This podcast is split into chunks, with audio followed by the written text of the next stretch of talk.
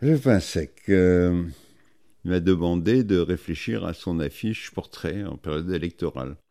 Je me suis dit, ces affiches, euh, qu'est-ce qu'elles sont? Comment se distinguer des autres? Et là, je me suis aperçu que toutes les affiches des candidats étaient faites selon la même technique, toujours par le même imprimeur local d'ailleurs, sur une impression noire sur un papier de couleur. Parce que, d'abord, on ne peut pas faire du noir et blanc.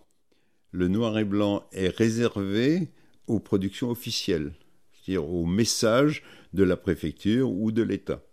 De même que le euh, noir et blanc, rouge et bleu, pour pas donc qu'il y ait ambiguïté. Et les censeurs, ils appliquent à la lettre.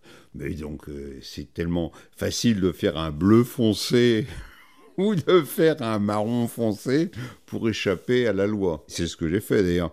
Et donc pour le pain sec, moi je suis parti de transformer sa photo, c'est moi qui ai fait la photo, mauvaise photo d'ailleurs, mais que j'ai transformé en supprimant les demi-teintes et en ayant des, euh, des aplats. C'est-à-dire que c'est une image extrêmement contrastée sur fond blanc, donc imprimé bleu euh, relativement foncé sur fond blanc.